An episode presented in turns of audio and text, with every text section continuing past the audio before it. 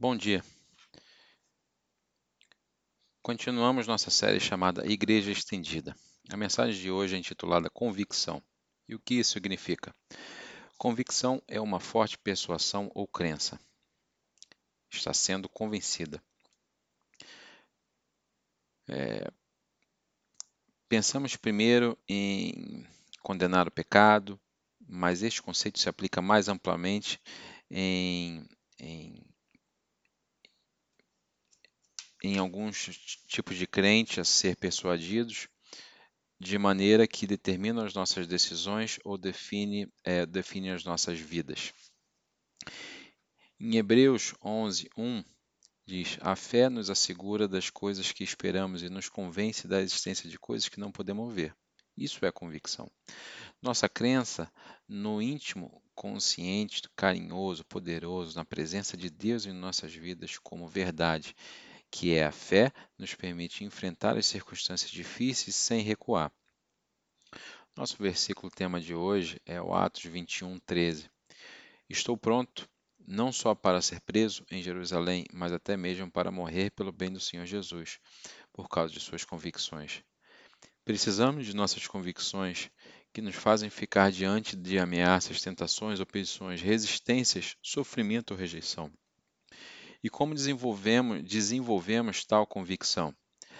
A, a convicção resulta da certeza sobre ligar.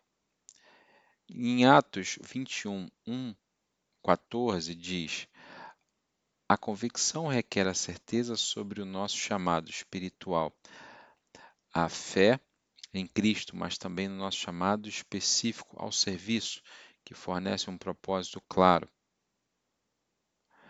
Paulo estava convencido sobre o caminho de Deus, que Deus o chamou para seguir, e estabeleceu o curso na sua vida e determinou seus passos diariamente. No versículo 21, primeiro, diz: Depois de dizer adeus aos anciãos de Efésios, numa partida emocional, navegamos direto para a ilha de de Cos. No dia seguinte chegamos a Rhodes, onde o Colosso de Rhodes, uma das sete maravilhas antigas do mundo, tinha ficado. E depois fomos para Patara. Cada porto representava uma viagem de um dia e idade de, de, ancorar, de um dia e para ancoragem durante a noite. Em sua pressa para chegar a Jerusalém antes de Pentecostes, Paulo decidiu arriscar atravessar o mar Mediterrâneo, e em vez de navegar de porto em porto, abraçando a costa, passando próximo da costa. No versículo 2 diz: Lá embarcamos em um navio navegando para Foenécia, Fenícia. Este era um navio muito maior do que o navio costeiro em que estavam, estavam navegando. No versículo 3 diz: Avistamos a ilha de Chipre, passamos à nossa esquerda e pousamos no porto de Tiro, na Síria, onde o navio deveria descarregar sua carga. A viagem marítima revela que ele sabia que foi chamado por Cristo para navegar para Jerusalém e depois para Roma. Como ele disse anteriormente, no capítulo 19, versículo 21, ele sabia para onde estava indo. Navegar diretamente através do mar Mediterrâneo pediu que Paulo passasse um tempo em Tiro. No, no capítulo 21, versículo 4 diz: Fomos à terra, encontramos os crentes locais e ficamos com eles por uma semana. Esta igreja não foi fundada por Paulo, então ele não conhecia os crentes daquela cidade.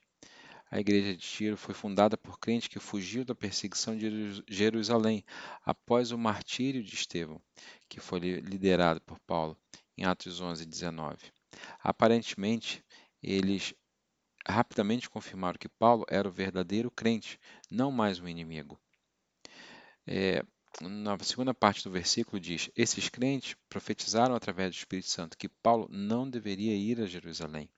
Eles o avisaram dos, do, é, pelo Espírito para não ir a Jerusalém. Apesar de suas profecias, Paulo retornou ao navio para continuar para Jerusalém, porque ele sabia o chamado de Cristo. Então, tem certeza sobre sua vocação? Então, ninguém, nada pode de, é, persuadi-lo ou mudar a sua opinião em relação a isso? Seu chamado inclui a salvação, mas também o seu compromisso como, como, como sendo obediente e moral, vivo, bem como buscando cumprir a missão do ministério de Deus em sua vida. No versículo 5 e 6 diz: Quando voltamos ao navio, no final da semana, toda a congregação, incluindo mulheres e crianças, deixou a cidade e veio para a costa conosco. Veja que afeto profundo, né? Lá, nos ajoelhamos, oramos e nos despedimos. Então fomos a bordo e eles voltaram para suas casas. A convicção resulta na confiança da liderança do Espírito. No versículo 7 e 8 diz: A próxima parada após deixar Tiro foi Ptolemais, é, 25 milhas ao sul, onde cumprimentamos os irmãos e irmãs e por um, ficamos por um dia. É, foram esse isso foi fundado essa cidade foi fundada por crentes em fuga após o martírio de Estevão. No dia seguinte fomos a Cesaria, 40 milhas é, mais a, longe do porto de Jerusalém. E a população era mista por judeus e gentios. E ficou na casa de Filipe, o evangelista, um dos sete homens que tinham sido escolhidos, escolhidos para distribuir a comida. É, 20 anos antes. Isso está escrito em Atos 6, do versículo 5 a 6, como um diácono. Deus honrou o serviço de Filipe como diácono e chamou para ser um evangelista. Ele foi um dos primeiros a pregar o evangelho a não-judeus em Samaria e cidades próximas, depois para tesoureiro gentio em Etíope. Atos 8, 5, 26 a 40. Paulo, que tinha sido inimigo dos cristãos, tornou-se um convidado na casa de Filipe. Então, em Atos 21, 9 diz: Ele tinha quatro filhas solteiras que tinham o dom da profecia. Felipe, obviamente, viveu o chamado de Deus sobre a sua vida com integridade, porque suas filhas também confiavam em Jesus, e cada um recebeu um dom espiritual da profecia. Éfesos 2, 24 a 11.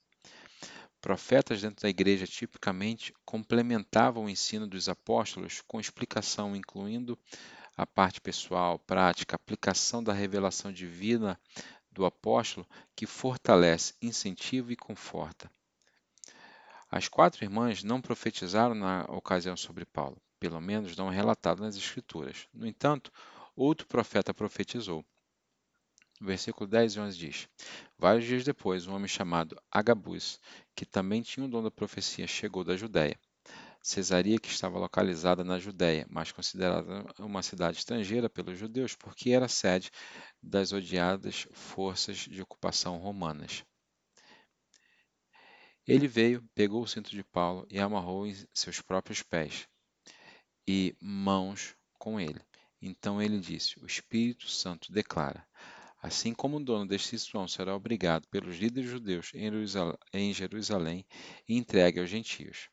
Esta profecia retratou graficamente a iminente prisão de Paulo em Jerusalém e transferência para os romanos no versículo 12 diz: Quando ouvimos isso, nós e os crentes locais imploramos a Paulo para não ir a Jerusalém.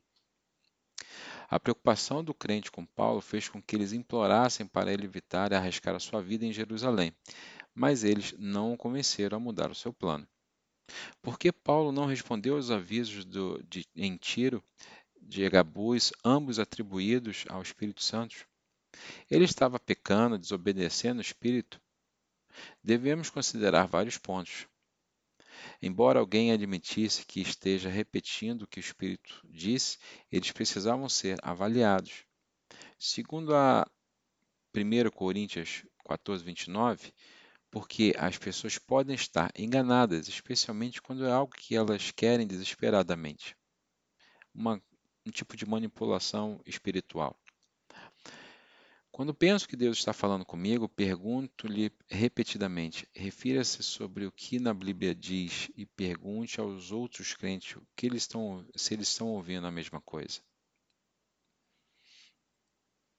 É o exemplo que, eles, que nós temos da, na igreja sobre as questões da Índia e sobre a clínica.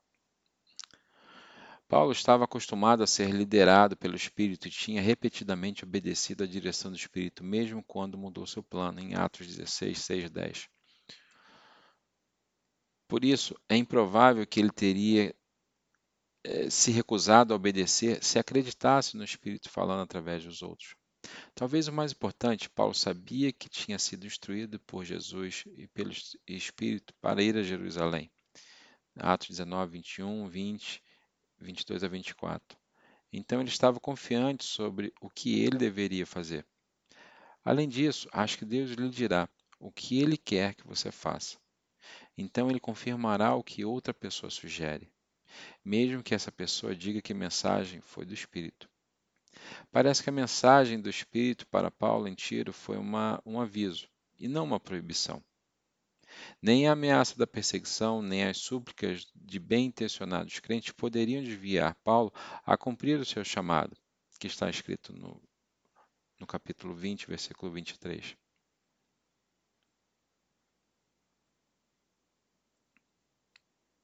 E a convicção resulta em coragem para seguir Cristo. Paulo estava certo sobre, sobre a sua salvação, e sua missão, uma vez que tinha certeza que, do que Jesus e o Espírito Santo lhe havia dito. Esta convicção produziu coragem para seguir Cristo onde quer que ele liderasse. No versículo 13 diz: Mas ele disse: Por que todo esse choro? Você está partindo meu coração. Estou pronto não só para ser preso em Jerusalém, mas até mesmo para morrer pelo bem do Senhor Jesus. Lembre-se que esta ameaça não era uma novidade para ele ele havia contado é, o, o, com os custos de servir a Cristo e espalhar as boas notícias, mesmo que o custo fosse a prisão ou a morte. Vamos ver em uma passagem da semana passada, em Atos 20, 22 a 24. E agora estou obrigado pelo Espírito a ir a Jerusalém. Eu não sei o que me espera, exceto o que o Espírito Santo me diz que na cidade, após que a prisão e o sofrimento estão à frente.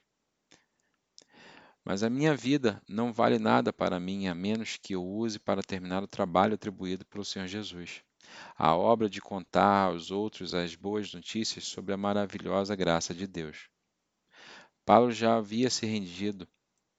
Sua própria vida ao serviço de Cristo não era mais dele para determinar como ele, ele iria ser usado. Então eu pergunto a vocês: já determinamos o que usaremos nas nossas vidas para servir a Deus? Já resolvemos que decisões é, em todas as áreas da nossa vida é, deve, devemos tomar para agradar a Deus? Lá no versículo 14 diz: Quando ficou claro que não podíamos persuadi-lo, desistimos e dissemos: O Senhor será feito. Esta não foi uma declaração de desespero, mas sim uma declaração de confiança na vontade soberana e perfeita de Deus. Eles comprometeram Paulo aos cuidados de Deus. E eu deixo vocês hoje com um versículo para memorizar, que é Gálatas 5:25. Já que estamos vivendo pelo Espírito, vamos seguir a liderança do Espírito em todas as partes da nossa vida. Vamos orar e amém.